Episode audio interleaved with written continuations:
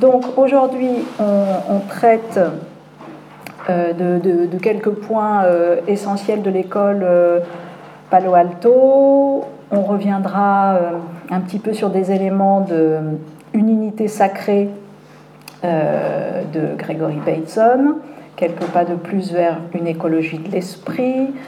On prendra aussi quelques éléments de, euh, dans Václavic des cheveux du baron de Mao. Et puis euh, le livre de Václavic également et de Wickland sur euh, l'interaction qui renvoie à différents, qui est un collectif en fait, pour définir des points essentiels de cette approche thérapeutique qui a été faite au Mental Research Institute, MRI, dès euh, les années 50 et plus spécifiquement à la création, c'est-à-dire en 1958-59. Euh, et on, verra aussi euh, ensuite des, quelques articles, un de Grégory Lambrette, qui avait été euh, fait en 2012 dans le, journal des psychologues, article qui s'intitule Travailler avec les émotions. Donc là, on reviendra sur euh, théorie cybernétique, sur euh, les questions de feedback négatif, positif et comment les, émotions sont utilisées comme un levier de changement, alors qu'ils sont généralement précisément les freins de, notre action. Et puis, euh, et puis, et puis également euh, un autre texte de Stéphane Hendrik, H-E-N-D-R-I-C-K, mais de toute façon les, les, références seront euh, ensuite en ligne, qui est plutôt sur ce qu'on appelle les, les thérapies brèves systémiques intégrées, et qui souvent, pas que, euh, parce que souvent c'est une synthèse de, quantité de, euh, de, théories euh, psychanalytiques et psychothérapiques, mais notamment quand même ça renvoie ce modèle TBSI à différents paramètres que l'on trouve également dans l'école de Palo Alto. Donc on reviendra avec cet article-ci sur ces différents critères. Euh, et puis un dernier également de Benoît, de Benoît Denis et de Frédéric Pérez-Benoît. Euh, pareil, toujours sur euh, l'intervention systémique brève. Et c'était celui-ci dans la revue internationale de psychosociologie en 2006. Et ça nous permettra là aussi, voilà, donc, donc une, séance un peu, un peu panoramique pour tout simplement euh, expliquer les fondamentaux de, euh, de, enfin en tout cas quelques fondamentaux de cette, euh, de cette théorie. Alors, cette théorie est notamment donc Bateson, Jackson également, Václavic, pour nommer les plus, les plus connus, ont fondé ce Mental Research Institute euh, dans euh, les années 1958. Et le, premier objet clinique euh, pour mettre en place cet institut, c'est les familles.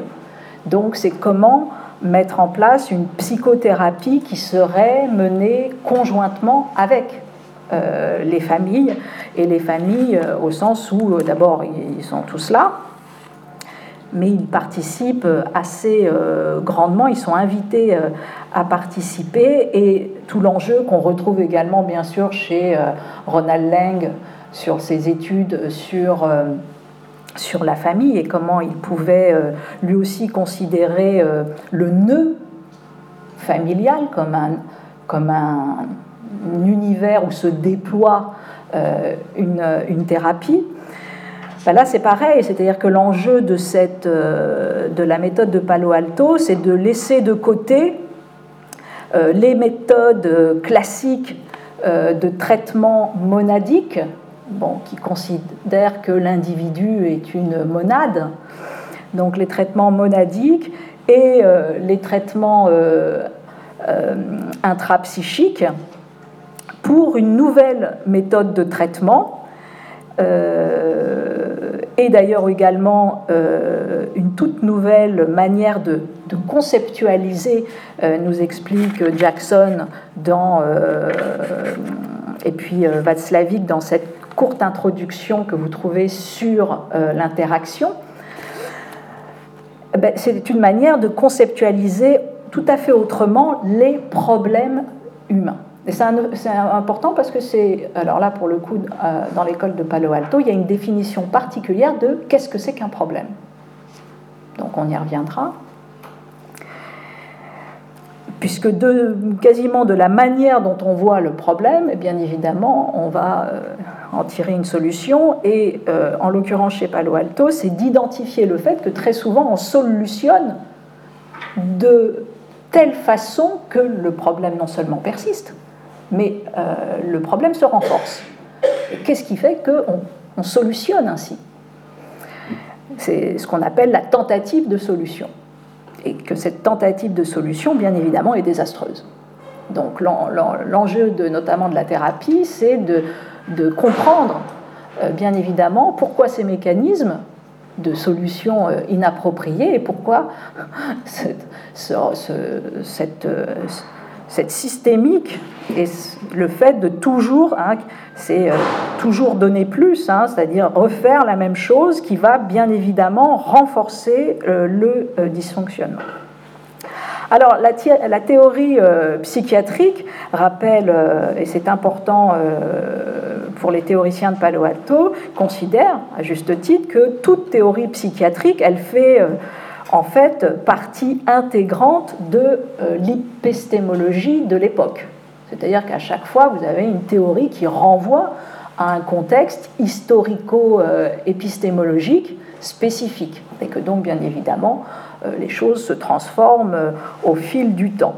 La psychanalyse, par exemple, explique Václavic, est une théorie tout d'abord, la psychanalyse sous-entendue notamment freudienne, bien sûr, est une théorie fondée sur la première loi de la thermodynamique et euh, qui place donc euh, cette théorie psychanalytique freudienne qui place essentiellement l'accent sur les phénomènes de conservation et de transformation de l'énergie ça qui est un des objets, et c'est d'ailleurs calqué, si j'ose dire, sur la physique de l'époque. Et, euh, et puis, par exemple, dit-il, on a souvent émis l'idée que la psychodynamique est fondée sur le modèle essentiellement hydraulique d'un fluide doté d'une certaine viscosité, ouvrez la parenthèse, la libido. Bon, donc voilà comment on voit les choses à ce moment-là, et par effet d'analogie, hein, on crée, euh, voilà, et de fait, quel est le concept euh, de causalité qui se trouve à la base de ce modèle? Ben, C'est essentiellement, et ça va être un des premiers éléments de remise en cause essentielle de l'école de Palo Alto, on quitte le domaine euh, de la chaîne causale classique linéaire, Hein, qui était euh, le, concept de causalité qui se trouve à la base du modèle est d'une nécessité toute linéaire, unidirectionnelle. Ça veut dire quoi? Ben, Ça veut dire simplement que euh, l'événement A, la cause, va affecter un événement B qui devient son effet, et que donc d'une certaine manière on peut tracer euh, de manière linéaire la causalité et bien évidemment, et puis ainsi de suite, et puis B va affecter C, et puis enfin bref, une série de dominos classiques. Et bien évidemment, quand on relie ça à la théorie psychanalytique freudienne, donc le passé va affecter le présent et l'avenir. Hein, d'ailleurs, dans toute euh, séquence euh, de cure euh, freudienne, la, question de l'origine, la, question de la genèse est tout à fait prioritaire dans le soin. Là, bien évidemment, ce n'est pas ça. Euh, vous n'avez pas un cadre de référence où euh, toute explication s'oriente nécessairement en fonction du passé. Euh, la compréhension du passé n'est pas la condition préalable à tout changement dans le présent. Pas du tout. C'est une épistémologie très très très différente qui est euh, posée ici, c'est-à-dire on laisse le concept d'énergie, on laisse euh, la représentation linéaire causale et on va vers un concept d'information. Donc c'est le concept d'information qui remplace le concept d'énergie. Et c'est pour ça notamment qu'on fait référence à la théorie cybernétique, puisque c'est une... Donc le concept d'information. Et alors, précisément, on s'intéresse à ce moment-là non pas à la première loi de euh, la thermodynamique, qui est plutôt celle de l'entropie, mais plutôt à la deuxième loi de euh, la, comment dire, de la thermodynamique, qui est la négant, la négantropie, c'est-à-dire ce qui vient au contraire euh, canaliser, corriger et, créer de l'ordre là où il peut y avoir un chaos pourrait même dire que de toute façon, la, négantropie euh, a quelque chose de, produire une certaine forme de résilience. Bon. Et alors, à ce moment-là, les principes sont d'ordre cybernétique, la causalité est d'ordre et de nature circulaire, elle est rétroactive, euh, elle est euh, systémique, au sens où non pas machinal, mais écosystémique, hein, plutôt dans ce sens-là. Et bien évidemment, elle a comme élément central l'information. Et bien évidemment, si elle a pour élément central l'information, alors là, tous les processus de communication sont au cœur de la chose, du réacteur, et pour tout d'un coup saisir, si j'ose dire, la, manière dont fonctionnent les systèmes humains, les familles, les grandes organisations, voire même les relations internationales, etc., etc., sous-entendu pour saisir les troubles mentaux de tous ces univers, on va aller chercher quoi? Les troubles de la communication. C'est par là qu'on va attraper le, système final, et non pas par le fait de considérer que le trouble mental est associé à un individu monadique, et puis de toute façon ça renvoie aussi à des questions de psychodynamique directement, et pas de euh, psychopathologie simple. Alors bien évidemment, l'enjeu pour tout, euh, pour tout thérapeute ensuite ou analyste, c'est de, on le sait bien, c'est de faire une sorte de synthèse de euh, l'intrapsychique, donc de tout ce qui peut renvoyer effectivement d'une certaine manière à l'intérieur d'un individu, et puis de l'intrapersonnel, du relationnel, de tout ce qui se joue avec euh, les autres individus. Mais là, vous avez euh, une théorie, une thérapie qui, de fait, axe plutôt méthodologiquement son travail sur un horizontal, d'une certaine manière. Puisque là, pour le coup, ce qui importe, c'est ici et maintenant. Qu'est-ce qui interagit? Là, tout de suite. Et comment je travaille sur cette interaction et sur la perception de ces interactions.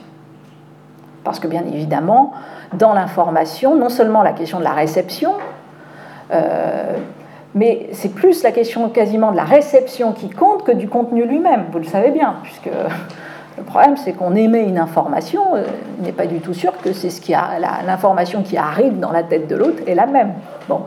Et donc c'est là-dessus qu'on va euh, bien évidemment euh, travailler sur la perception aussi de, de cela. Et le fait de bien saisir qu'il y a une différenciation forte entre la perception de la réalité et la réalité. Et c'est aussi un autre ouvrage de, de Václavic. Donc, euh, le changement ne dépend pas d'une investigation euh, suffisamment approfondie, dit-il, de la compréhension des causes dans le passé,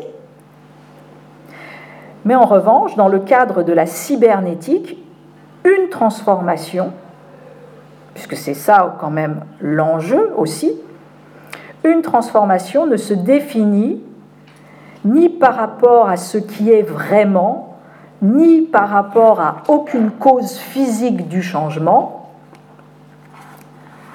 la transformation porte sur ce qui arrive et non sur son pourquoi. Et ce qui fera dire à d'autres qu'on considère les individus quasiment comme des boîtes noires et on s'intéresse simplement à savoir qu'est-ce qui se passe, comment. Et euh, l'expression que Václavic euh, utilise pour le dire de façon très simple, c'est savoir où l'on en est avec. Où est-ce que j'en suis? C'est très classique. Où est-ce que j'en suis avec toi? Où est-ce que nous en sommes? Bon, c'est une question de, très souvent qui revient. Alors, là, il donne euh, dans, cette introduction sur l'interaction un exemple classique conjugal euh, pour expliquer précisément comment s'enclenche euh, une interaction du type, j'ouvre les guillemets, plus de la même chose. Hein, c'est-à-dire, rapidement, les théoriciens de Palo Alto font une différenciation entre deux types de mouvements le faux mouvement, interaction de type 1, et le vrai changement, interaction de type 2. Ce qui est donné sur le premier, euh, le premier mouvement, qui est un faux mouvement, en fait, c'est euh, l'exemple qui est donné, c'est dans euh, la, réalité de la réalité de, de Václavic. l'exemple qui est donné, c'est tout simplement, vous êtes en train de rêver, vous faites un rêve, alors imaginez, c'est un rêve, c'est un cauchemar, etc. Vous, vous fuyez devant une, une cohorte euh, d'élèves euh, en, transe qui veulent votre peau, par exemple. Prenons un exemple totalement neutre et anodin. Euh, et puis, bien évidemment, vous vous échappez dans les couloirs de l'université ou cachez, voilà, et puis vous, voilà, vous échappez à, euh, comment dire, à ces, monstres. Très bien. Là, nous sommes dans euh, toujours plus de la même chose. C'est-à-dire qu'il court après vous, bah, vous fuyez. Bon, voilà, il court après vous, vous fuyez, etc., etc. Très bien. Vrai changement, alors là, bien évidemment, c'est facile puisque c'est un rêve. Je me réveille. Je me réveille et de fait, euh, bon, ça s'arrête perception est changée. Alors c'est un exemple très simple puisqu'il s'agit de passer du rêve à la réalité. Le problème, bien évidemment, c'est que nous sommes tout le temps dans la réalité et nous ne savons pas où nous pratiquons le faux mouvement, c'est-à-dire toujours plus de la même chose. J'ai un même problème et je refais toujours la même tentative de solution et qui renforce le problème au lieu de le régler. Hein, c'est ça, en règle générale, souvent on consulte, comme on dit, à cause de ça. On consulte parce qu'on a identifié, bien évidemment, une structure de répétition de dysfonctionnement. Avec un problème, on y reviendra, qui, qui arrive, qui est identifié d'abord comme un problème et puis après qui est vraiment identifié comme la pire des choses, puisqu'on sait qu'on va rentrer dans un cycle de dysfonctionnement comportemental et qui fait que euh, voilà, tout est renforcé dans, euh, son caractère euh, négatif. Bon. Donc voilà, et puis en revanche, comment à l'intérieur de nos vies je crée une rupture paradigmatique? Comment je change de cadre de référence? Comment ma perception va à ce point changer que je produis une action qui est une vraie solution? Attention, hein, il ne s'agit pas euh, d'une perception qui ne produirait pas une action. Genre, euh, je sais pas, on est dans un système de maltraitance terrible, et puis tiens, on change notre perception, c'est magnifique, hein, il m'aime, c'est merveilleux, c'est fantastique, ou elle m'aime, et euh, bon, non, c'est pas ça l'enjeu. L'enjeu, c'est précisément d'identifier euh, un dysfonctionnement, et puis bien évidemment de travailler à une libération, à une émancipation de l'être et à un sentiment agent euh, chez l'être, et donc à une transformation. Et d'où l'expression maintenant que vous comprenez euh, sans doute davantage, pour ceux qui en tout cas n'avaient pas travaillé jusqu'à présent avec l'école de Palo Alto, c'est-à-dire pourquoi c'est le baron de Mauthausen qui est choisi précisément parce que, je lis la, petite, euh, enfin la, fable, tout simplement, qui est euh, réinscrite dans, dans, euh, dans l'ouvrage à laquelle fait référence Paul Václavic, et qui est une traduction, en l'occurrence, je crois, de Théophile Gautier. Alors voilà. Une autre fois, je cite, donc c'est le parent de Munchausen, une autre fois, je voulus sauter une mare. Et lorsque je me trouvais au milieu, je m'aperçus qu'elle était plus grande que je ne me l'étais figuré d'abord. Je tournai aussitôt, bride au milieu de mon élan, et je revins sur le bord que je venais de quitter pour reprendre plus de champ. Cette fois encore, je m'y pris mal. Interaction type 1. Et tombé dans la mare jusqu'au cou. Bon. J'aurais péri infailliblement si donc là, vous connaissez tous. J'ai fermé la page pour le coup, parce que j'allais faire bien évidemment le geste. Euh, si, par la force de mon propre bras, je ne m'étais enlevé par ma propre queue, moi et mon cheval, que je serrais fortement entre les genoux. Bon. Donc, il se sort, comment dire, de la situation et de la mare, en l'occurrence, de la nasse, par le fait de tirer sur ses propres cheveux. Qu'est-ce que ça veut dire? Bien évidemment, ça sera théorisé à un autre endroit par le choix spécifique de la solution bizarre. Le terme est de Palo Alto, hein, pas de moi. Hein. Ou encore une fois, le virage à 180 degrés. Hein. C'est-à-dire cette idée, soudainement, que c'est précisément la solution éventuellement la plus euh, étonnante, la plus euh, inappropriée dans le cadre ancien référentiel, la plus improbable d'une certaine manière, qui peut euh, nous sortir de là. Et puis bien évidemment, qui est le fait de quelque chose, Kant dirait de transcendantal, pas de transcendant, mais de transcendantal, c'est-à-dire qui vient bien évidemment du sujet, où le sujet prend la main intégralement sur la définition du cadre dans lequel il est et ne euh, sublit plus la définition euh, simplement extérieure du cadre. Donc à partir de ce moment-là, oui, il peut s'extirper lui-même euh, de, de, cela. Bon, on y, reviendra. Alors, donc, ce qui arrive vraiment, je reviens sur nos histoires conjugales. Alors, la femme, euh, alors qu'est-ce que c'est un cas classique? La femme ne reçoit pas de son mari assez d'informations pour savoir où elle en est avec lui.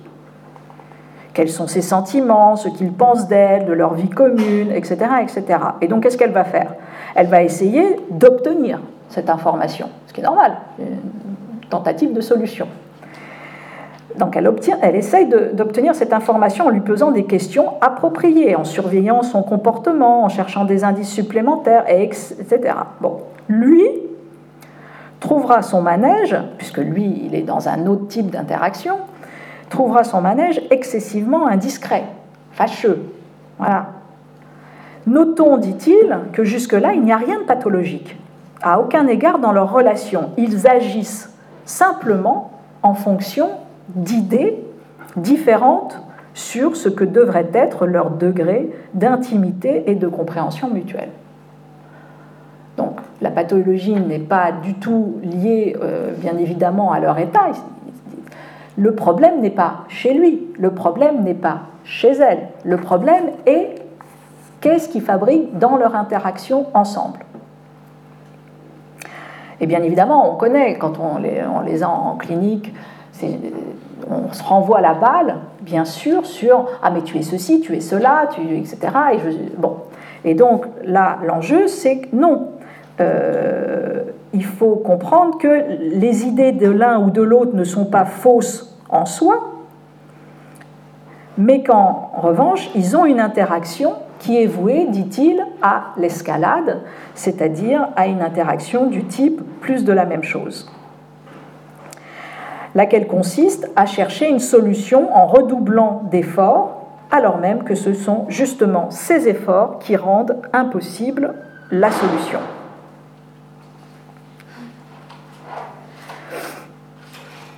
Donc, là, euh, comment fait-on? Alors d'abord, euh, d'abord, continuons d'identifier de, de, euh, comment ça se passe.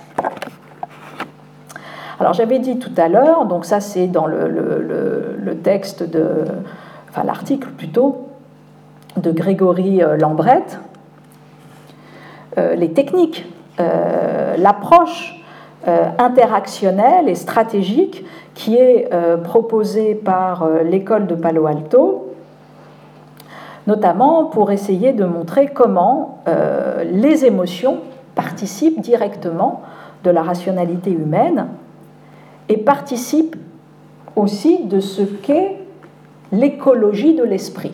C'est le terme qui est notamment euh, utilisé chez Bateson. On y reviendra sur qu'est-ce qu'il entend par écologie euh, de, de l'esprit. Alors, euh, Lambrette, qui est, à mon avis, visiblement sans doute un psychologue clinicien euh, qui, bien évidemment doit faire ce type de, thérapie. Euh, euh, rappelle que les émotions, bien sûr, sont une composante essentielle des interactions et que ces émotions, nous les entretenons avec nous-mêmes, avec le monde, et généralement, et généralement, elles sont déclenchées principalement par nos croyances et déclenchées, renforcées, consolidées par nos croyances et par notre perception de la réalité.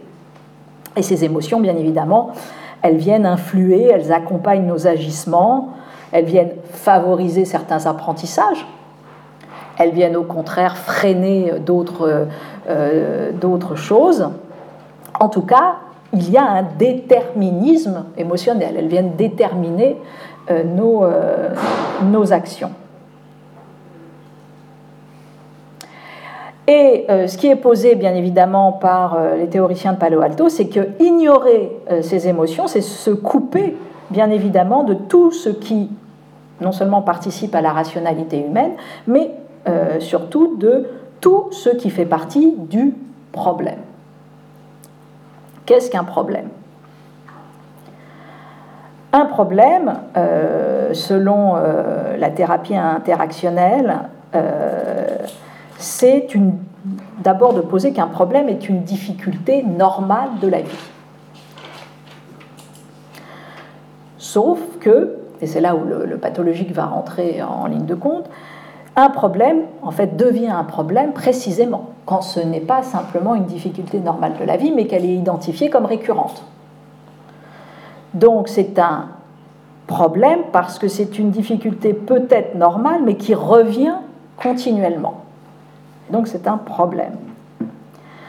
Le problème est maintenu par les solutions tentées pour le résoudre.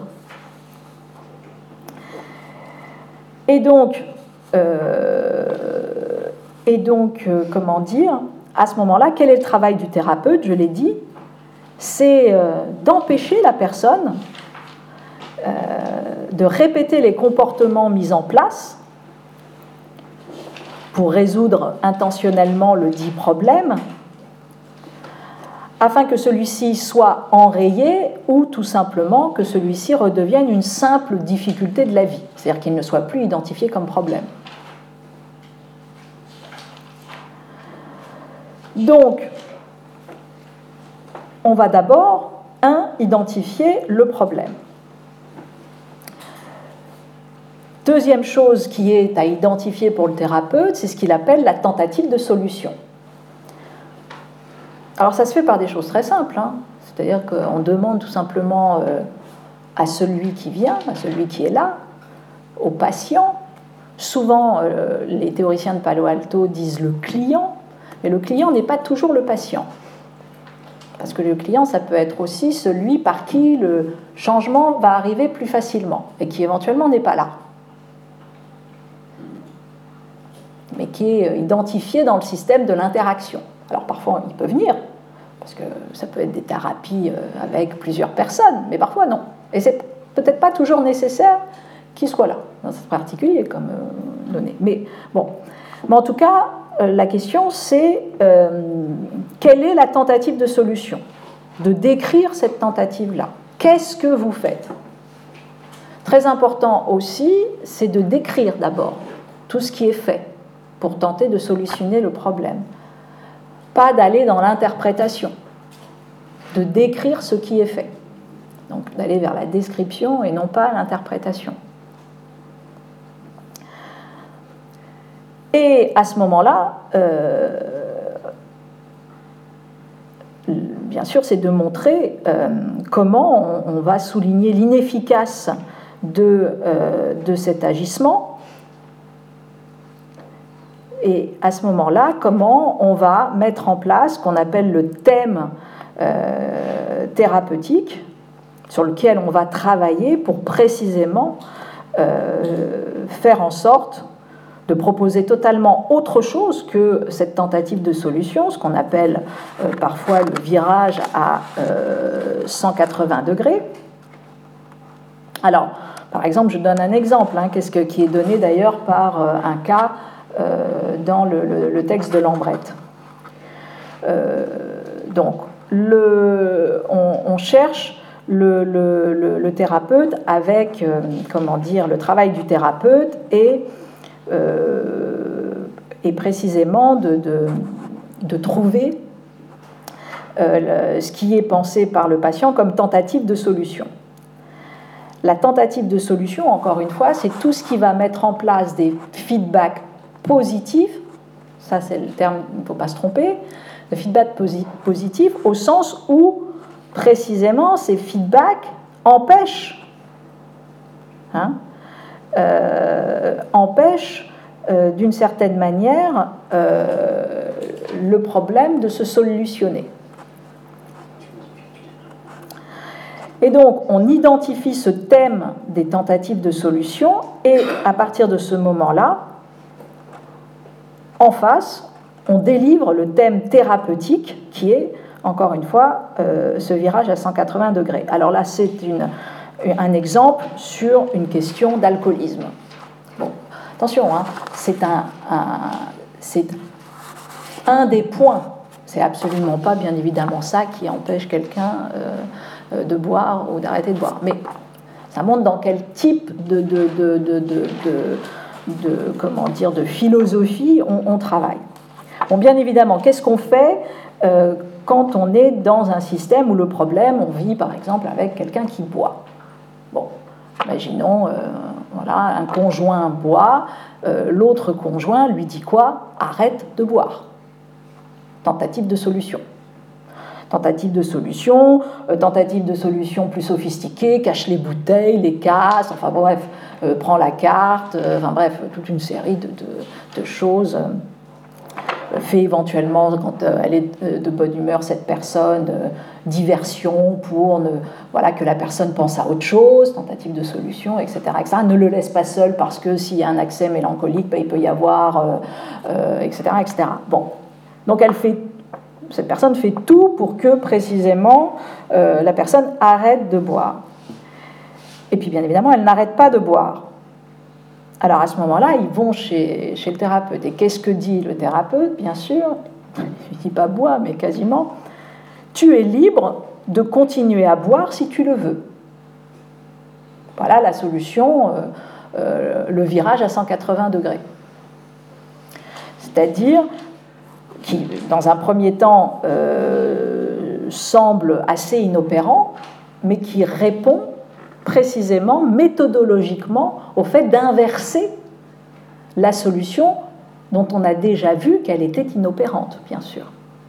Et donc, on prend totalement un autre chemin, délibérément.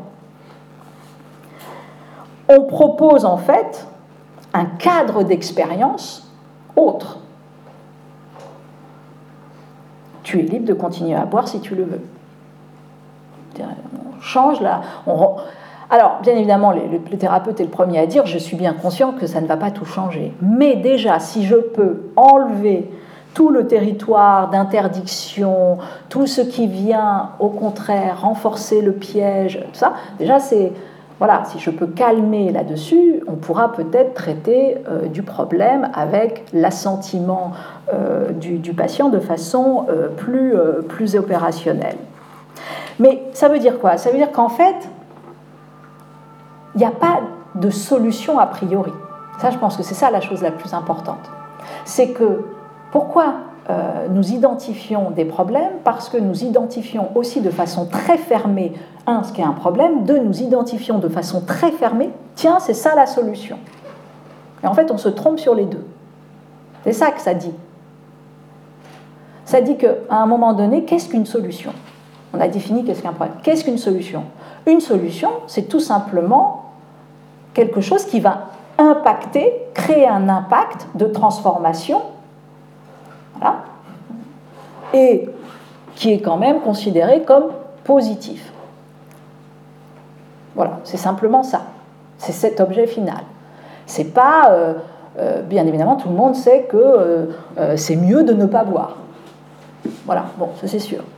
Mais la question c'est de savoir si quand je te dis ne bois pas, au final, ça impacte ton agissement de telle manière à ce que tu ne bois pas. Ou si je te dis bois, est-ce que ça impacte Ou est-ce que je dis écoute, tu peux boire si tu veux Est-ce que ça, ça vient changer en impact Et c'est ça qui devient une solution. Parce que si effectivement, si je te dis tu, sais, tu es libre de boire si tu veux, donc il n'y a pas d'interdiction, les, les bouteilles ne sont pas cachées, il n'y a pas de panique, voilà, bien évidemment, c'est ta vie, euh, bon, et puis d'une certaine manière, etc. Est-ce que ça, à un moment donné, ça fait que, allez, petite réduction, quelque chose d'un frottement vient se faire ou pas Et à ce moment-là, si c'est le cas, c'est ça qui sera, dénommé comme solution. Donc en fait, on a une culture non pas a priori de la solution, mais a posteriori de la solution. Et donc ça ouvre bien évidemment le champ d'expérience. Et d'ailleurs, les, thérapeutes de Palo Alto donnent des exercices à faire. C'est-à-dire qu'entre les, les, séances, euh, plus spécifiquement, on, donne un exercice, et souvent ce sont des exercices de, perception de la réalité ou de, de, de tentative d'autres comportements, comme on ferait un exercice. On va agir de telle sorte alors que d'habitude on n'agit pas du tout comme ça et euh, les théoriciens de Palo Alto de dire, les cliniciens de dire, vous allez agir de telle sorte, au sens de interagir, on ne vous attend pas du tout sur cette nouvelle forme d'interaction, d'habitude vous criez, là vous ne criez pas. Et vous allez me dire qu'est-ce qui se passe? Et si ce qui se passe, c'est pas, oui, mais, j'ai raison de crier. Non, deux secondes. Vous allez ne pas crier. Bon, euh, oui, mais j'ai raison, c'est un imbécile, il a absolument tort. Très bien. Euh, on sort de ça.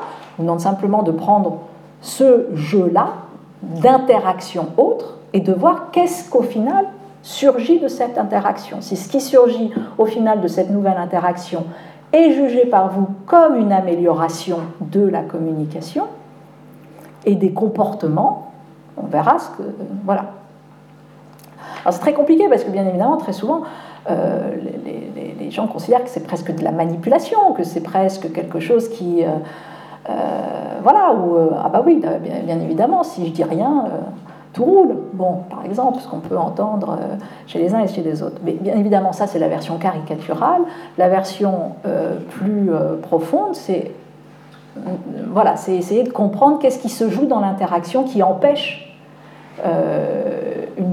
une, solution d'avancée, même si on n'est pas dans des visions euh, iréniques hein, des, uns et des, autres, des uns et des autres. Il y a des, il y a, voilà, il y a des choses aussi qui, de fait, euh, tout ne peut pas euh, bien, bien communiquer. Mais déjà, c'est de, de, Voilà, alors, ça passe aussi par le fait d'identifier, bien évidemment, dit-il, une série d'émotions euh, toujours dans le texte de Grégory Lambret. Euh, là où, en gros, de la même façon qu'il y a euh, X couleurs primaires, je ne sais plus si c'est 4 ou 5, donc c'est loin tout ça, non, je ne sais plus, bon, je ne sais plus, bon voilà, 5, non, je ne sais plus, bon, l'école c'est loin, ou 4.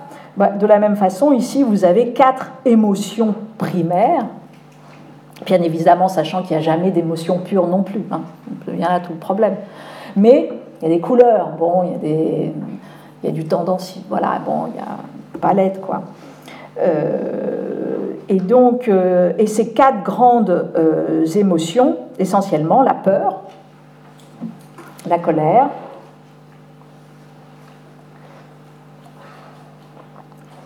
le plaisir, et puis ce qui renvoie à l'univers de la douleur ou de la tristesse. Et, euh, et là aussi, sur euh, ces, émotions, et ces émotions, elles se subdivisent, et là aussi, euh, c'est difficile de dire en amont, on connaît la subdivision, mais on ne sait pas nécessairement quelle émotion va se ranger dans cette subdivision, parce que ça varie entre les, bien évidemment les individus. C'est les émotions qui poussent à agir, hein, euh, et puis les émotions qui poussent plutôt à ne pas agir.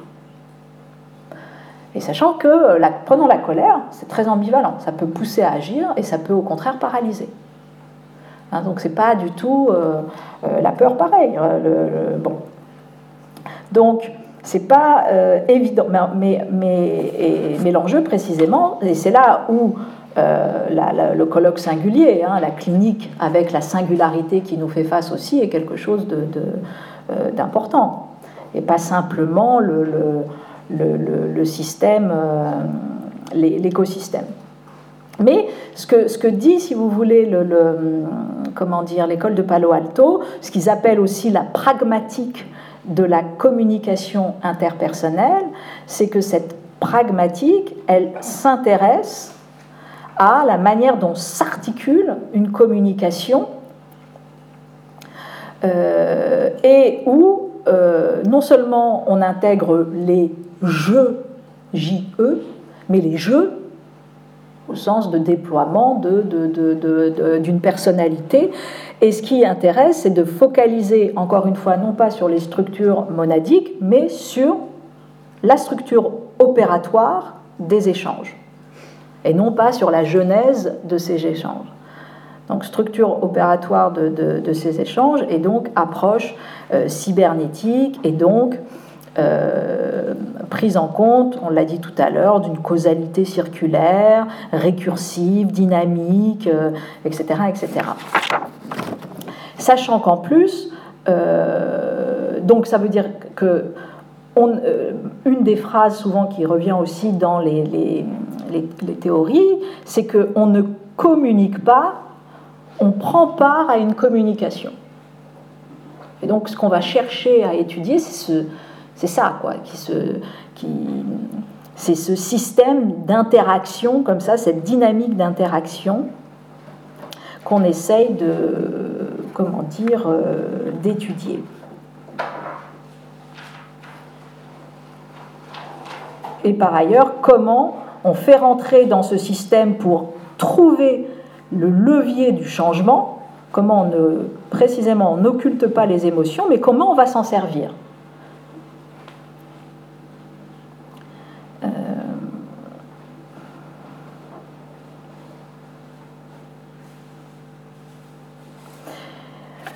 Alors, euh, autre point qui est important, c'est que tout est communication.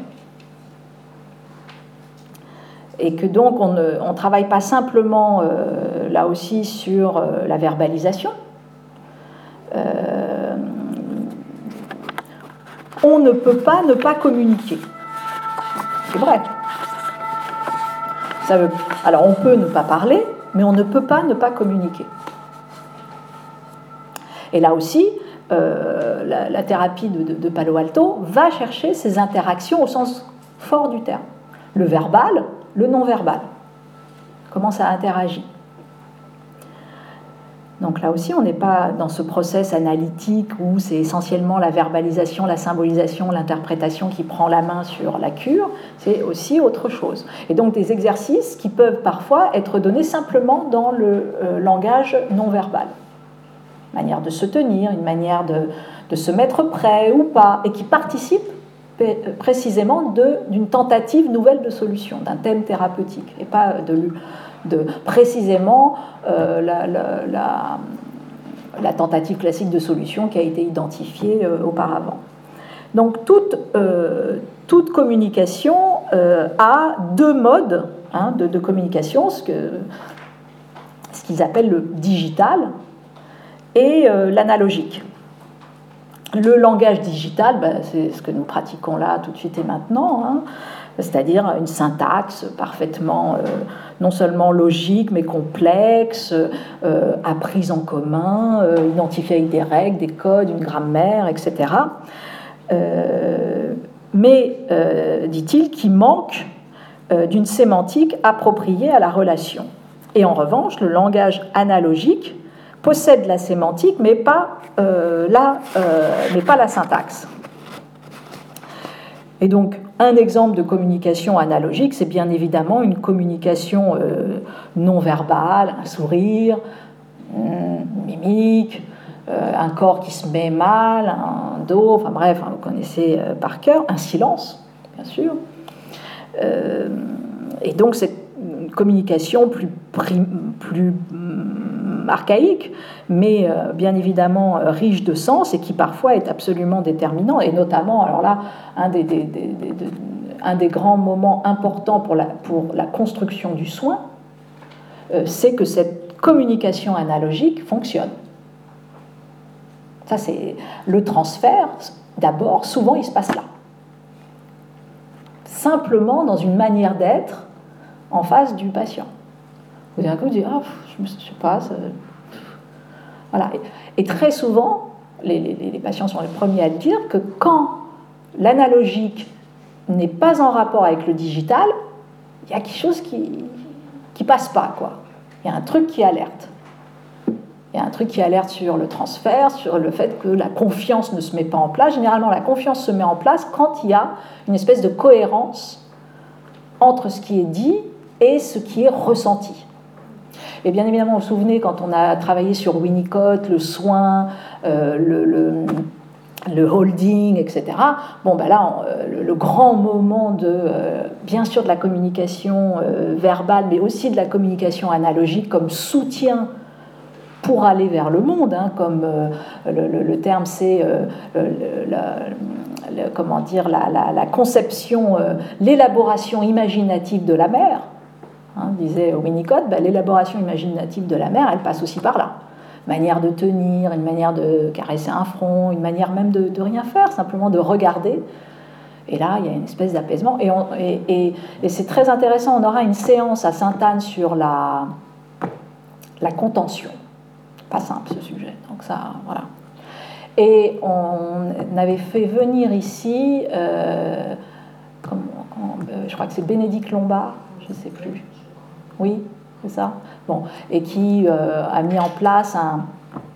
Qui, est une infirmière, qui a réfléchi hum, plutôt sur les questions avec les enfants, sur le, contention avec les enfants, euh, jusqu'où la force peut-elle être un soin, enfin des, questions qui ne sont pas simples, et, euh, et qui parle même d'un. avait mis en place un, un concept de cécité transitionnelle empathique, je crois.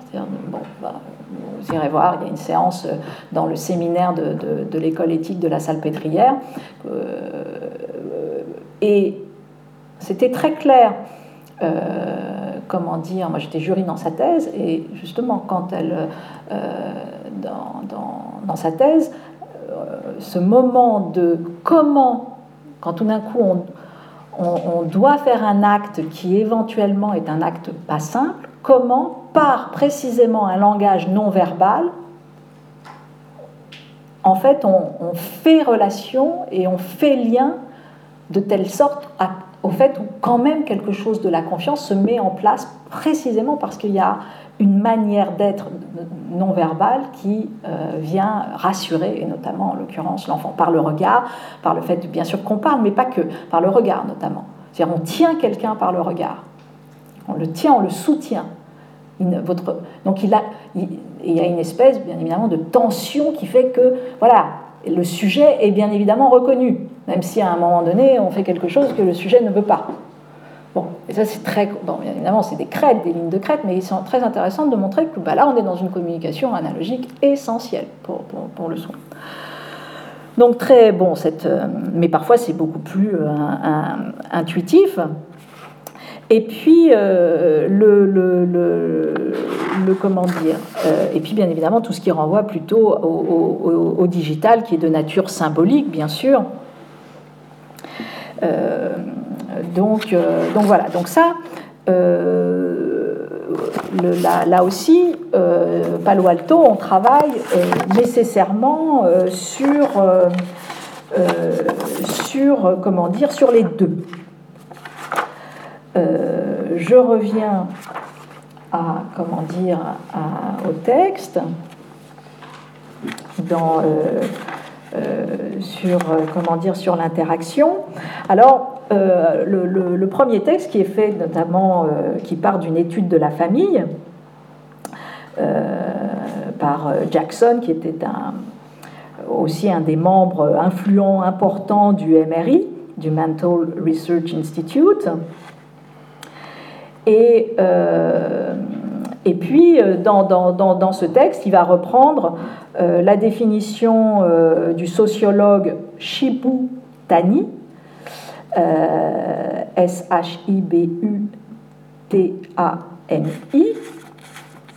le, le, comment dire, le texte. c'est le petit moment. Touk Euh, le texte de, Shibutani, c'est euh, Society and Personality, texte de 61, qui vient là aussi euh, définir la méthode, d'une certaine manière, la question de, la perspective interactionnelle qui est au cœur de la de la théorie de Palo Alto, je cite, Les hommes agissent souvent en fonction de certains modèles qui tiennent moins à leur instinct qu'à la nécessité où ils se trouvent de s'adapter à leurs semblables. Donc le propre de la perspective interactionnelle est de soutenir que la nature humaine et l'ordre social sont des produits de la communication.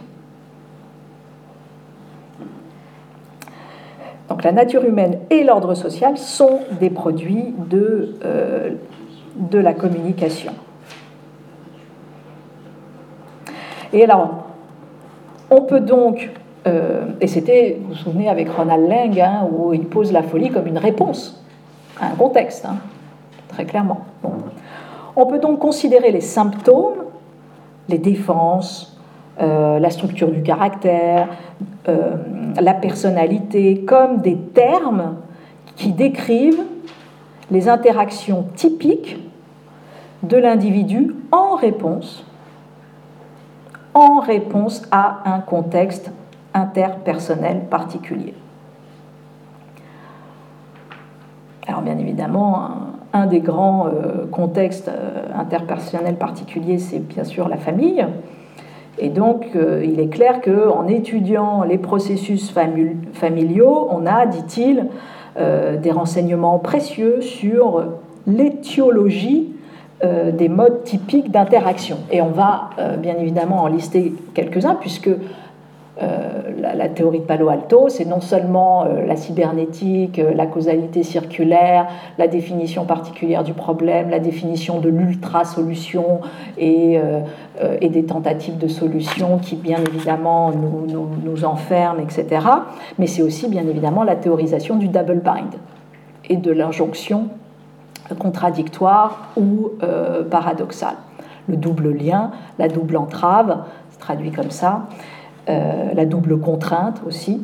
Et donc, comment elle, euh, le, thérapeute est aussi celui qui, traque euh, les, injonctions paradoxales dans, lesquelles sont pris au piège les, les, individus et qui sont directement liés, à, bien évidemment, à, des, à un certain type d'interaction. Et on, on, va, on va comment dire, y, euh, y venir. Alors, euh, dans, dans, dans, ce texte, euh, enfin dans cette étude de la famille, là aussi, on, on revient plus spécifiquement sur le concept important de rétroaction hein, qui pose que l'information, donc on n'est plus dans un système d'énergie, mais que l'information concernant l'événement B vient heurter l'événement A, et bien évidemment rétroaction, qui à son tour affecte B, et que les événements se modifient les uns et les autres de façon circulaire. Et donc ce qui est important, c'est de réfléchir sur cet enchevêtrement euh, d'une complexité assez, euh, dit-il, exaspérante, mais qui précisément fait que en, l'identifiant, on est capable ensuite euh, de, travailler avec cette, cette, interaction familiale. Et un, petit peu, un petit peu plus loin, euh, il pose également que le problème, c'est que les psychiatres, alors à cette époque, aujourd'hui les techniques bien évidemment sont bien plus partagées, mais les psychiatres, à l'époque, dit-il, et ça fait partie du problème, euh, ne se, soucient, euh, dit-il, plus souvent d'épingler une étiquette sur le patient que d'étudier comment il en est arrivé à se faire épingler. Et que donc, là aussi, c'est toute une problématique que euh, les termes psychiatriques englobent sous une seule appellation des comportements individuels différents qui répondent à des contextes interpersonnels extrêmement divers. Et en fait, tout ça se retrouve catégorisé au même endroit. Et ce qui, bien évidemment, pour le coup, pour un théoricien de Palo Alto, participe de la solution qui vient renforcer le problème au lieu de, euh, de comment dire, euh, de, voilà. Parce que euh, une des, des, comment dire, des notions qui est posée par Palo Alto, c'est ce qu'on appelle le principe d'équifinalité. Principe d'équifinalité, c'est tout simplement le fait de comprendre que, et c'est là où la, la causalité linéaire ne suffit pas, parce que le principe d'équifinalité vient mettre en, en, défaut la causalité linéaire. Le principe d'équifinalité, c'est comment des cas, des contextes très très différents et des personnalités qui sont en apparence profondément différentes arrivent à un moment donné à produire un même acte et arrivent à un état final semblable équifinalité, alors que le départ fait que pas du tout, ça devrait être euh, très différent. Et c'est là où la psychodynamique est tout à fait euh, importante. Comment des personnes qui n'ont strictement rien à voir tombent toutes dans un burn-out? Voilà, un cas d'école, un cas d'étude. Bon.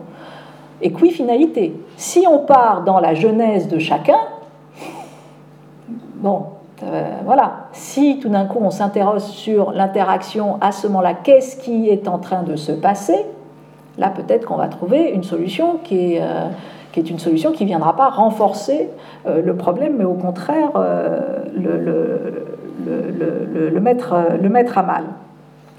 Donc, les théoriciens défendent en fait le fait qu'il ne faut pas simplement, hein, c'est dit ainsi, il est essentiel de ne pas perdre de vue la précarité fondamentale d'un recours aux symptômes comme point de départ d'une recherche sur euh, l'interaction familiale.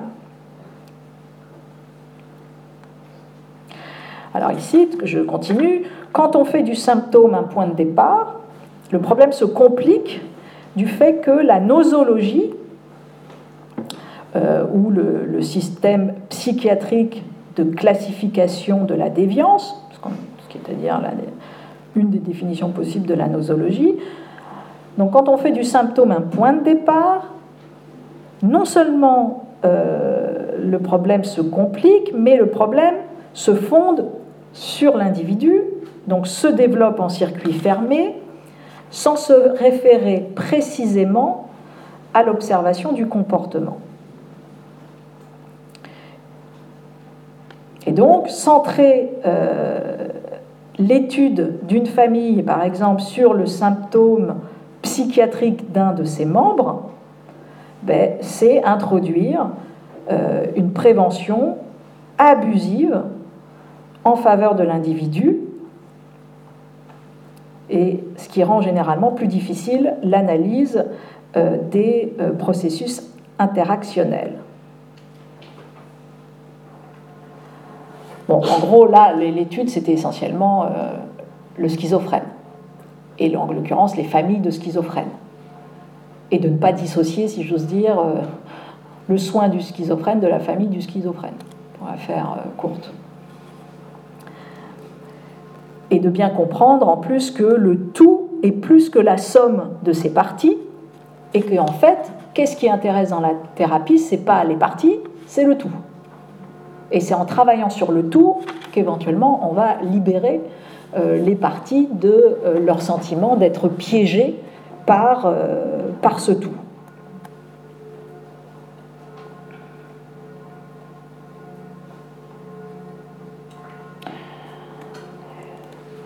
Euh, la famille, euh, définition de la famille, qu'est-ce que c'est? La famille est un système régi par des règles. Ses membres se comportent entre eux d'une manière répétitive, organisée, et ce type de structuration des comportements peut être isolé comme un principe directeur de euh, la vie familiale. Donc on a différents euh, styles idiosyncrasiques euh, et culturels de la vie familiale et en les identifiant, bien évidemment, on fait grandement évoluer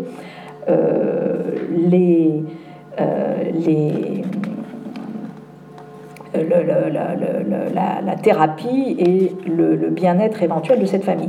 Et c'est aussi pour ça, c'est parce qu'on étudie le tout qu'on va étudier tous les, euh, possiblement tous les personnages. Et encore une fois, c'est parfois, ce que j'avais dit tout à l'heure, en identifiant, non pas en ne travaillant exclusivement que sur le patient ou celui qui vient euh, déposer son symptôme, mais c'est simplement en travaillant sur un des tiers connexes de cette organisation, de cette entité, que éventuellement on peut faire varier quelque chose. Et à ce moment-là, d'ailleurs, euh, les, cliniciens ne, s'empêchent pas de demander à l'intérieur d'une thérapie euh, la venue de tel ou tel membre de la famille ou de tel ou tel membre, alors que bien évidemment c'est pas lui au départ qui a demandé ou etc. Mais qu'à un moment donné ça rentre dans la possibilité, donc on n'est pas du tout dans, ce, cette structure classique analytique de euh, analyste analysant où tout se fait là et où il est, impossible de partager un thérapeute ou des choses comme pas du tout. Là, au, contraire, euh, ça, ça, rentre dans la possibilité. Alors, rentrons maintenant plus spécifiquement sur euh, les questions de, double bind et un de, des points importants identifiés par, euh, par Palo Alto. Alors, D'abord, euh, là aussi, une des grandes notions de Palo Alto, c'est euh, de lutter contre, alors là c'est euh, la même chose chez Candiem et d'autres, hein, lutter contre le mythe de la normalité.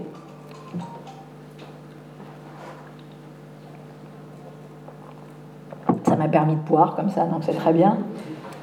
lutter contre le mythe de la normalité dans le texte justement, c'est un texte de Jackson dans euh, le texte sur l'interaction. La personne normale, point d'interrogation, cet animal n'existe pas. Il existe au contraire une grande diversité de modèles adaptatifs et de répertoires comportementaux. Et c'est là où, bien évidemment, le contexte social euh, est important parce que il y, il y a une pluralité des modèles adaptatifs, mais après, il y a ce qu'on appelle la normalisation, c'est-à-dire l'acceptabilité de certains modèles adaptatifs, alors que d'autres modèles adaptatifs, qui sont aussi des modèles adaptatifs, ne sont pas acceptés par la société comme modèles adaptatifs euh, euh, voilà, acceptables. Donc ça, euh, donc tout le monde fait a une diversité de modèles adaptatifs, de répertoires comportementaux, mais la façon dont une personne agit diffère selon la culture, la subculture, le groupe ethnique, le groupe familial, etc., etc. Et nous avons tendance, dit Jackson, à oublier que euh, les valeurs se transforment. Alors il donne un exemple charmant. Euh, il fut un temps où il était convenable pour les demoiselles de rougir. Bon, par exemple. C'était une réaction valorisée par la société. Bon, c'est un petit peu caricatural de dire qu'aujourd'hui euh, c'est pathologique, mais bon, euh, mais dit-il, de nos jours, on ne rougit plus. Est-ce que tout d'un coup, si on a une personne qui rougit trop tout le temps, est-ce qu'on va considérer que c'est normal ou c'est anormal? Bon, un peu. Bon. Mais euh, de fait, bon, il y a des.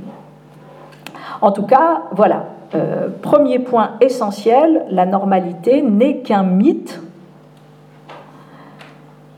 Et, euh, que bien évidemment, alors toute la, la, des mauvaises idées derrière, c'est-à-dire la prétendue supériorité des uns sur les autres, etc., fait que nous manquons euh, le fait que la technique de la résolution des problèmes, en fait, et ça c'est un autre des grands postulats euh, à la fois des thérapies brèves et de Palo Alto, c'est que euh, nous sommes partie prenante de la solution et qu'en fait la solution est déjà en nous. Pourquoi? Parce que précisément un être humain a une plasticité adaptative extraordinaire et que bien évidemment, selon un déterminisme émotionnel, etc., en fait, il va réduire cette plasticité adaptative pour différentes raisons, pour, à cause de, alors bien évidemment à cause aussi de la Genèse, hein, euh, et de tout ce qui s'est passé aussi dans le passé. Là, c'est pas dit comme ça, mais, mais bien évidemment, c'est réactivé par un certain champ contextuel et un certain type, euh, comment dire, euh, d'interaction. Alors, justement, sur,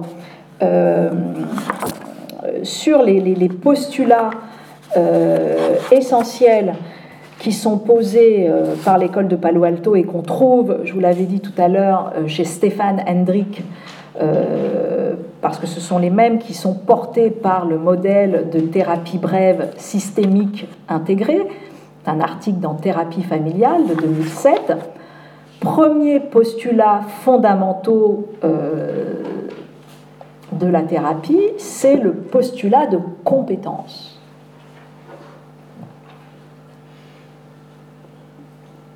Bon, c'est quand même, euh, en l'occurrence, euh, partagé normalement par, les, par toute la psychanalyse. Hein. Je veux dire, ne serait-ce que la simple dénomination du patient en psychanalyse, c'est l'analysant. Donc on part du principe qu'il est compétent. Euh, voilà, c'est celui qui analyse, l'analysant. Bon. Donc le postulat euh, de, compétence, c'est que, voilà, on considère que les capacités de changement, d'auto-guérison, de ressources, etc., en fait, sont là.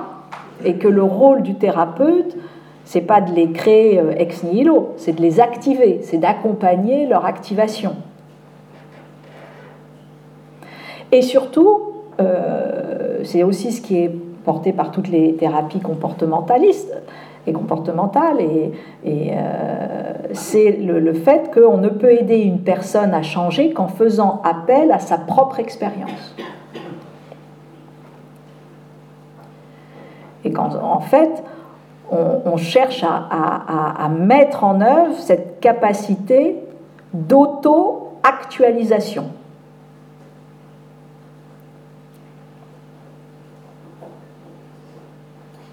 Et là, ce que dit euh, Stéphane Hendrick, c'est que euh, voilà, le, patient est l'expert de sa vie, c'est l'expert du contenu alors que le thérapeute est l'expert des processus de changement. Et que bien évidemment, il s'agit d'installer euh, une, dialectique entre, euh, entre, les deux. Donc, postulat de compétence,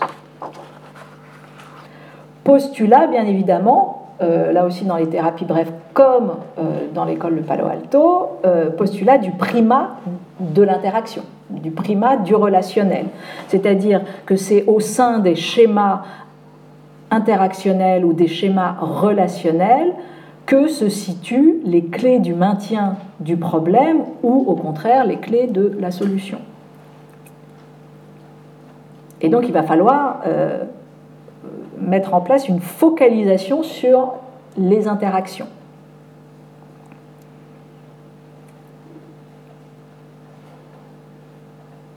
Et alors, euh, avec cette idée que euh, l'enjeu, c'est de modifier l'expérience relationnelle de la personne. Et avec cette idée que c'est plus simple. Que c'est plus simple de modifier des stratégies relationnelles que, euh, que des convictions, que des, que des stratégies identitaires, que des sentiments de je suis ainsi. Bon, je peux continuer d'être ainsi et avoir un certain type de relation qui est différent. Donc là, on est sur, euh, on met en place, on tente de mettre en place des expériences émotionnelles correctrices. L'enjeu, c'est d'amener euh, le patient à s'exposer à une situation euh, émotionnelle susceptible de bouleverser ses schémas cognitifs et interactionnels dans une direction positive. En gros, on essaye de créer l'opportunité de pratiquer de nouveaux comportements. Interaction type 2, euh, cheveux du baron, etc. etc. Donc, postulat du primat relationnel, euh, postulat de compétence. Autre chose, alors là c'est en revanche euh, spécifique, mais c'est quelque chose qui quand même est dans la lignée de, Palo Alto et qui est décrit par euh, toujours Stéphane Hendrick, c'est le postulat de la durée. C'est important, ça c'est un autre sujet. Qu'est-ce que c'est le postulat de la durée? C'est que les, non, seulement les thérapies systémiques ont émergé autour de l'idée d'un changement, on vient pour quelque chose, et souvent pour faire, pour agir. On n'arrive plus à agir, bon, très bien. Mais euh, dans un temps, on veut une thérapie brève, dans un temps court. Alors, là, bien évidemment, euh, en tout cas pas indéfini. C'est vrai que de plus en plus les patients qui, arrivent en, en, analyse classique, ils disent mais en gros, ils arrivent et ils demandent quand est-ce que ça s'arrête, quoi. Et euh, c'est la première, euh, une des premières questions, c'est mais bon, euh, c'est vraiment, on est parti pour toute la vie là Non, calme, du tout. Bon, mais alors c'est très intéressant ce qu'il dit ici, le postulat de la durée. Comment la durée participe du soin Parce que c'est ça qui est intéressant. Comment la notion de durée participe du soin Comment le fait que précisément ce ne soit pas une durée indéterminée fait que déjà je vais mieux. Quoi. Euh, ben, précisément parce que euh, est identifié, alors à tort ou à raison, hein, avec ce postulat de la durée, est, identifié un efficace de la méthode, une possibilité d'évaluer la méthode, avec donc des critères d'évaluation, et, euh, et, puis en plus le fait que bah, à partir du moment où il y a une thérapie brève qui est quasiment euh, presque indépendante de moi, puisque la thérapie brève me précède. Bon, alors bien évidemment, on ajuste, hein, tout ça doit être en souplesse. Mais c'est aussi qu'il y a, euh, dit-il, un a priori de compétence qui est donné, euh, il sait ce qu'il fait, il a la méthode, il a la clé, quoi. Bon, ce qui est totalement surréaliste pour nous en, analyse, mais voilà, c'est-à-dire le fait de limiter l'intervention dans le temps constitue en soi, dit-il, un méta-message sur la thérapie, lequel indique que le thérapeute ne doute pas un instant des compétences, non pas de lui, mais du système, de la méthodologie. La limite temporelle crée une tension mobilisatrice.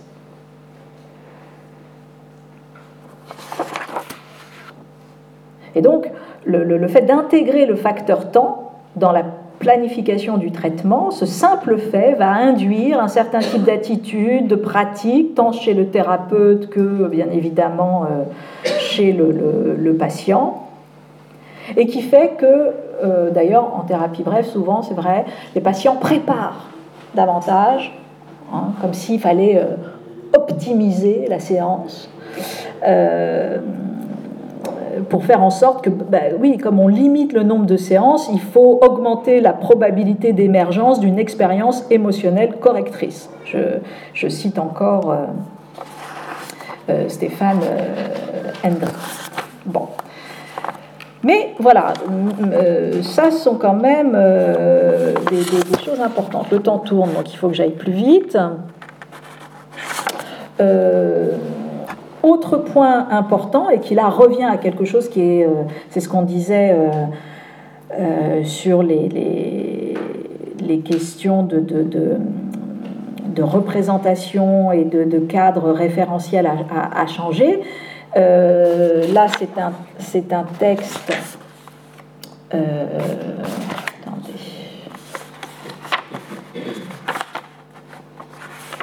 Non, c'est toujours le même. Euh, non, mais c'est peut-être le même alors. Euh, oui, oui, toujours chez, euh, chez Hendrik. Oui, toujours chez Hendrik.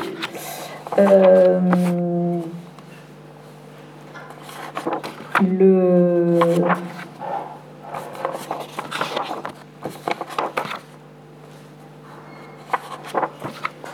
le fait de, euh, de se référer à euh, ce que Bateson euh, a, nommé les deux terreaux apprentissage, les, deux types d'apprentissage, hein, deux terreaux au sens grec du terme, les deux terreaux apprentissage de Bateson. Alors comment, bah, tout simplement, ça c'est vraiment une autre façon de raconter la même chose que ce qu'on dit depuis le début. comment ça a surgi euh, dit-il, bah, c'est tout simplement en, s'intéressant, puisque Bateson au départ est quantité de choses, notamment un anthropologue et puis et même euh, une sorte d'éthologue, euh, c'est en s'intéressant aux dauphins que Bateson a mis en évidence le processus, rappelle-t-il, de deutéro-apprentissage. Alors, euh, tout part d'une séquence d'apprentissage comportemental classique, dit-il. Un instructeur va récompenser un dauphin pour faire une figure. Bon, euh, et à chaque fois que le dauphin fait euh, la figure acrobatique définie au préalable, il a, je sais pas quoi, il récompense le comportement. Très bien. Sauf que, au bout d'un certain temps, le dresseur arrête de récompenser le comportement. Le dauphin est un instant perturbé, euh, il se met alors à inventer, il bouge quoi, une nouvelle figure non prévue par l'instructeur. Et à ce moment-là, bien évidemment, euh, le dauphin euh, va être récompensé à nouveau par le fait donc d'avoir inventé un inédit. Mais ça suffit pas. donc de nouveau, euh, il va arrêter de récompenser. Et oui, parce qu'il lui sert à chaque fois la même soupe, quoi, la, même figure. Et c'est pas ça qu'il faut comprendre. Il faut comprendre le deutéro-apprentissage. Et le deutéro-apprentissage, c'est l'interaction type 2 et la rupture de paradigme. Donc, nouvel épisode de confusion, euh, le dauphin se met alors à inventer des combinaisons complexes de figures, etc. etc.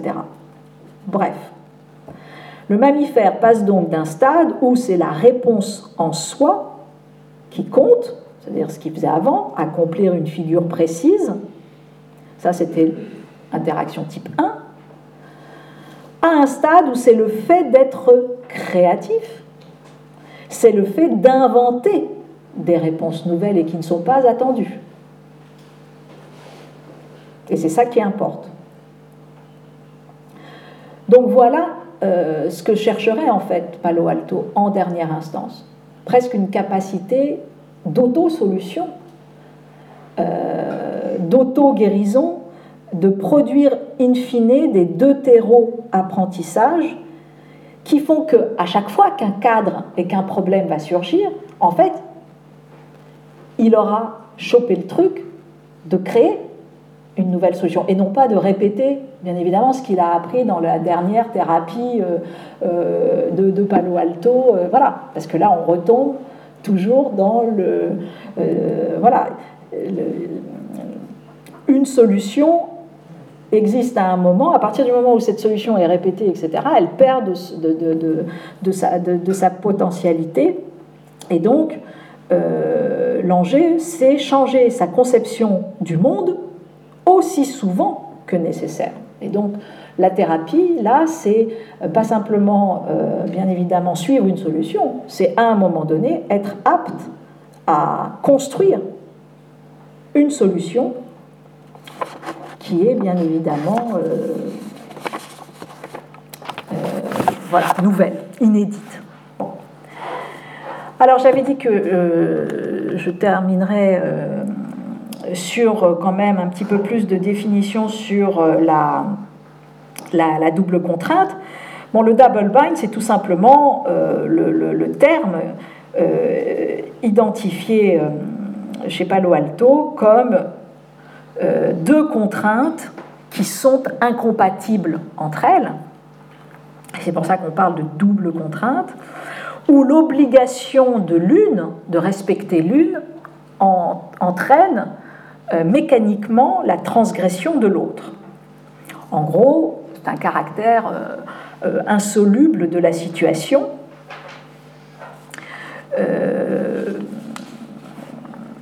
Et, bien évidemment, bon, il y a quantité de, d'expressions soit spontanées, hein, étant l'exemple souvent donné par Palo Alto pour montrer l'injonction soit naturelle, Bon, euh, l'injonction contradictoire, simple, pas trop méchante, mais dans la vie de tous les jours, c'est pas si simple de les identifier.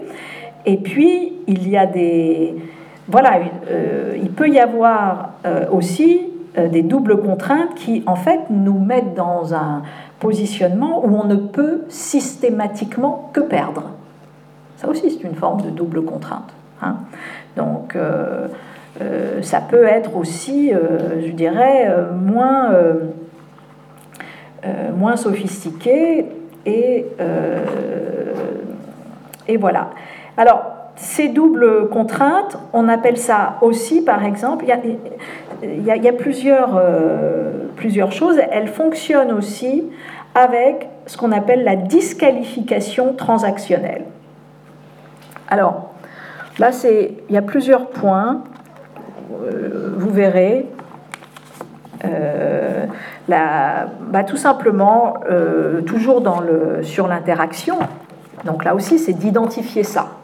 Les, double binds dans lesquels on, nous, on, nous, met, tout simplement, il est possible de disqualifier tout ce qui se produit dans la communication. Ça aussi, c'est une façon de, grandement de, disqualifier euh, euh, et de produire de la, double entrave. Alors, par exemple, on va prendre euh, les cheveux du baron, qui tout simplement repose qu'au cœur des problèmes de santé mentale bien évidemment, il y a les problèmes de la communication et nos perceptions inter, interpersonnelles et notamment, je cite, les formes communicationnelles pathogènes qui dévalorisent le moi. Alors, trois grandes catégories de ces formes de disqualification euh, transactionnelle ou de ces formes communicationnelles pathogènes qui dévalorisent le moi. Euh, première catégorie, ce qu'on appelle, enfin ce que Václavic et l'école de Palo Alto appellent la tangentialisation. alors, bien évidemment, la tangentialisation disqualifiante.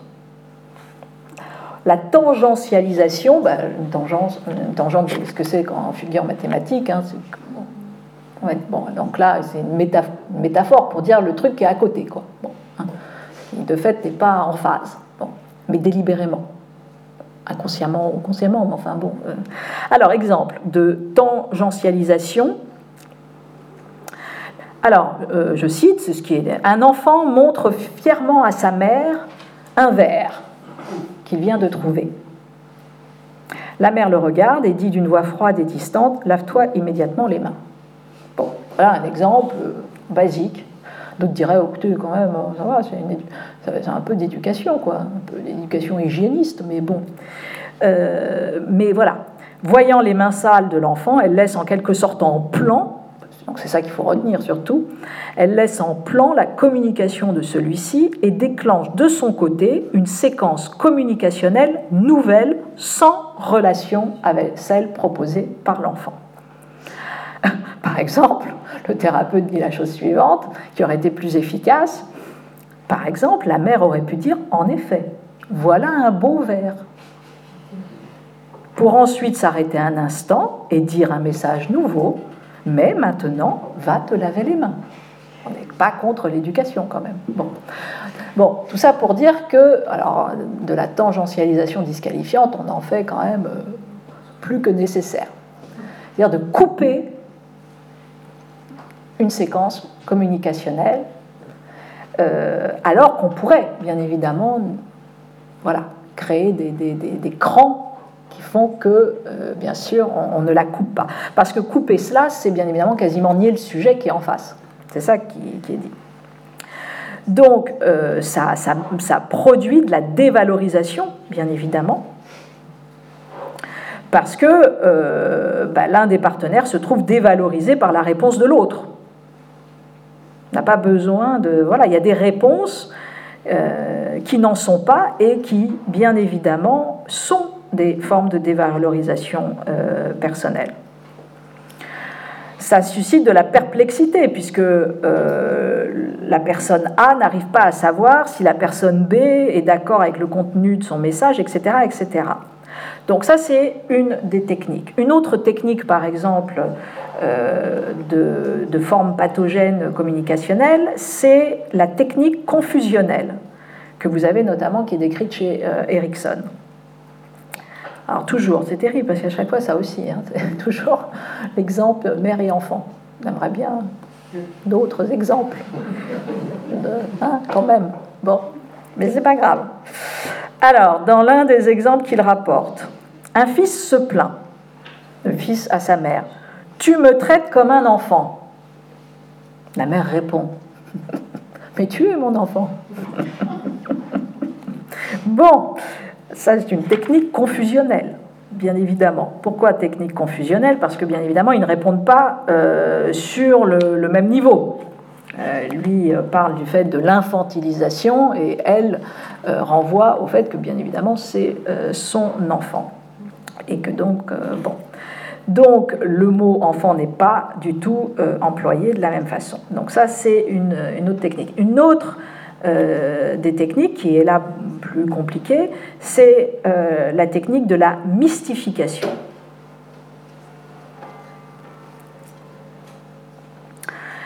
Et euh, la mystification est ce qui met le destinataire dans une situation intenable. En gros, c'est quoi la mystification? C'est tout simplement le fait de dire ce que tu vois, enfin, euh, en tout cas de le sous même si c'est pas dit comme ça, ce que tu vois est faux. Moi, je te dis ce qui est réel. Voilà. Alors ça, Leng en, a fait des pages et des pages sur ses études dans, dans, dans, la, famille, puisque, euh, de fait, euh, toute personne mystifiée se trouve par définition dans un état confusionnel ce qui ne signifie pas pour autant qu'elle ressente en plus cet état. Parce que souvent, comme souvent ça se joue aussi à l'intérieur des familles, avec la figure du père, la figure de la mère, donc la figure de l'autorité, extraordinairement impossible de poser la figure de l'autorité du côté de la mystification. Donc résultat, c'est la... Voilà. Donc on est pris dans une situation inextricable. Euh, donc ça, c'est, euh, comment dire, la, euh, la mystification. Et puis, euh, bien évidemment, la double, entrave, qui, est, qui est également posée comme mettant en place. Alors oui, juste, la mystification, c'est ce qui empêche aussi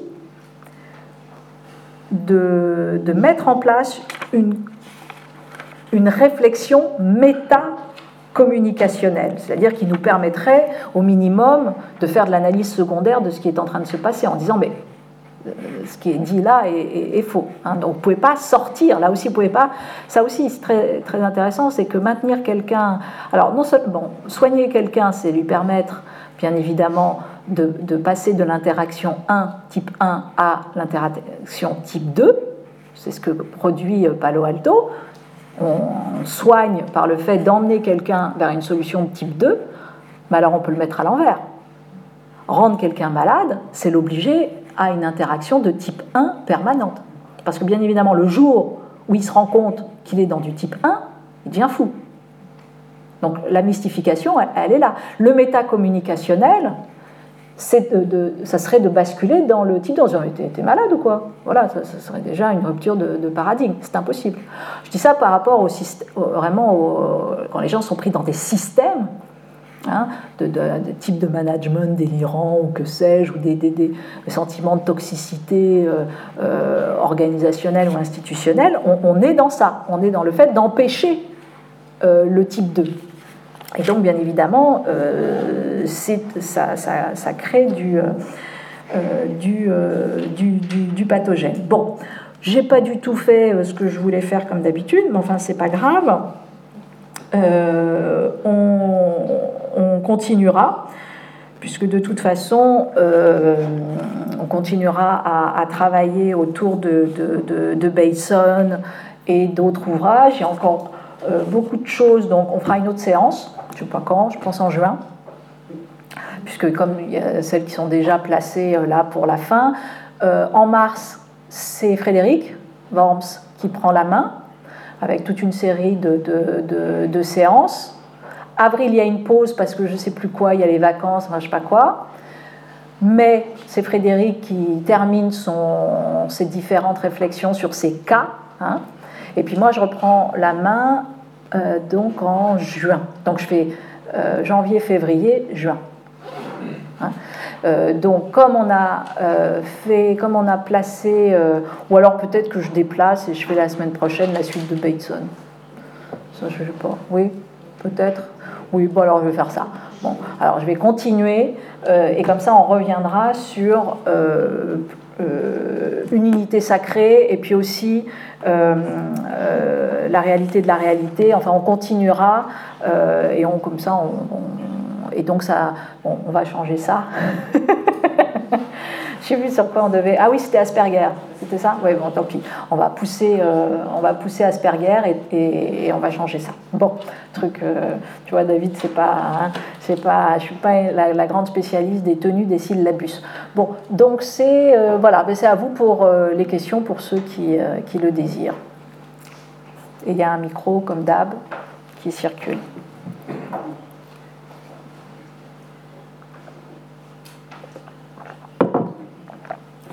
Attention, hein, que vous me connaissez, hein, ne me tentez pas, parce que s'il n'y a pas de question, il y a libération des troupes. Hein.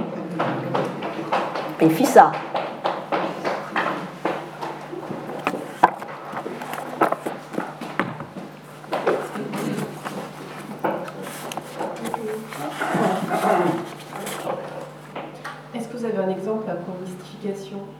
Un exemple pour la mystification? Parce que vous avez bien donné des exemples pour les deux premières. Ah, pardon.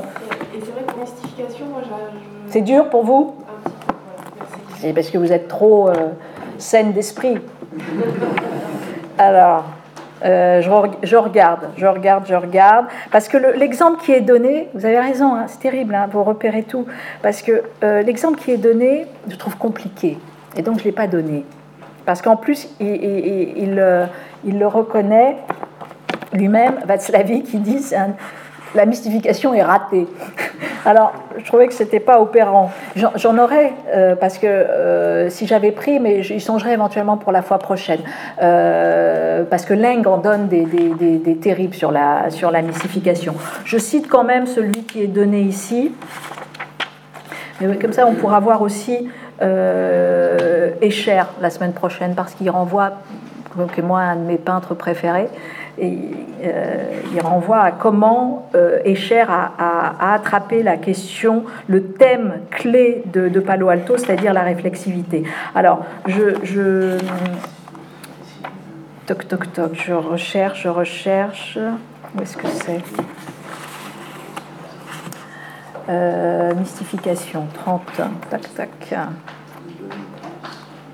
Alors, je cite ce qui est dit. La mère, donc c'était entre la mère et la fille, euh, montre comment, dans un contexte semblable, la mystification, entre parenthèses, qui échoue, certes, de la part d'une mère, ne laisse à sa fille schizophrène que le choix entre folie et méchanceté. Alors je donne cet exemple. La mère, je ne t'en veux pas de me parler ainsi, je sais que tu ne le penses pas vraiment. La fille, mais c'est ce que je pense. La mère, non, je sais que tu ne veux pas dire cela, mais tu ne peux seulement pas faire autrement. La fille, mais bien sûr que je peux. La mère, non, je sais que tu ne peux pas faire autrement parce que tu es malade. Si je pensais un seul instant que tu ne sois pas malade, je serais fâchée contre toi. Voilà un exemple de mystification. Par exemple. Bon.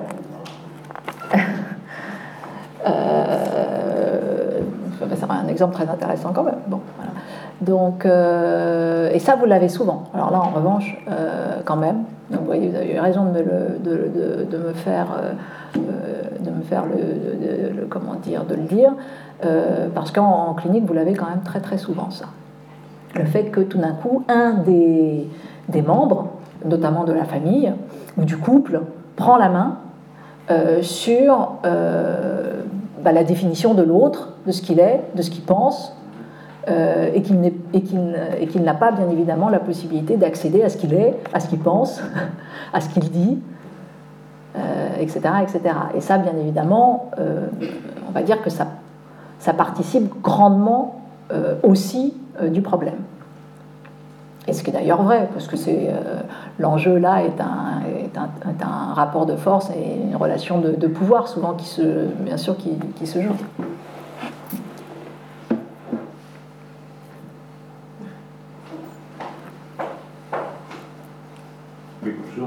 encore. Euh, j'avais une question sur l'actualité de la Alto. Vous avez donné des mmh. références, des travaux qui ont 50 ans à peu près. Euh, qu'en est-il de la suite Est-ce qu'aujourd'hui, il y a encore une école vivante Ah oui, oui. Oui, oui, non, alors là, il y a une, là euh, c'était important, bien évidemment, de revenir à, la, à la Genèse de, Palo Alto, mais Palo Alto, c'est dans tout ce qui sont, toutes les, TCC d'aujourd'hui sont euh, quand même en ligne directe avec, euh, avec, Palo, Alto, avec Palo Alto. Tous les, psychothérapeutes familiaux ou conjugaux sont en ligne directe avec Palo Alto.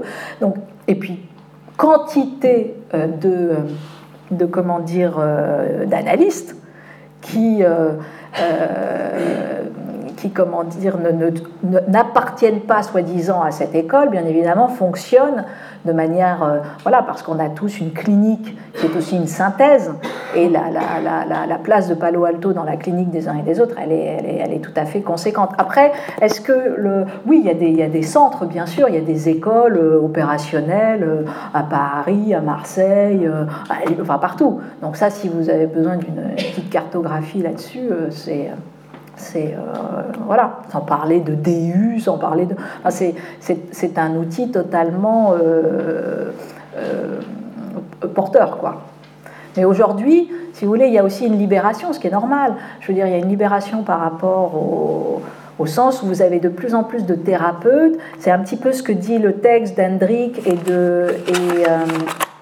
Et de, comment dire, l'embrette, c'est-à-dire que chacun fait pas un sacrétisme, mais quand même un peu, c'est-à-dire qu'il y a, il y a attrape, voilà, la thérapie érectionnienne un peu pour certains, Palo Alto, ils arrivent quand même de cet héritage freudien, même s'ils le dépassent, les lacaniens c'est pareil, bon, donc c'est pas vous avez des thérapeutes qui sont extrêmement inscrits euh, dans une théorie, et puis vous en avez d'autres qui, quand même, allez, euh, maillent et, tissent un peu euh, différemment. Donc ça, oui, oui, il y, a, un héritage tout à fait, tout à fait actif aujourd'hui, sans parler du fait que l'analyse et la psychothérapie a investi des lieux qui classiquement n'étaient pas les siens, l'entreprise, etc.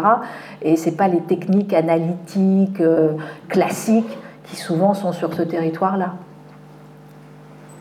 Euh, bon, les coachs, les ceci, tout ça, c'est, euh, ça renvoie à des choses que Palo Alto connaît bien.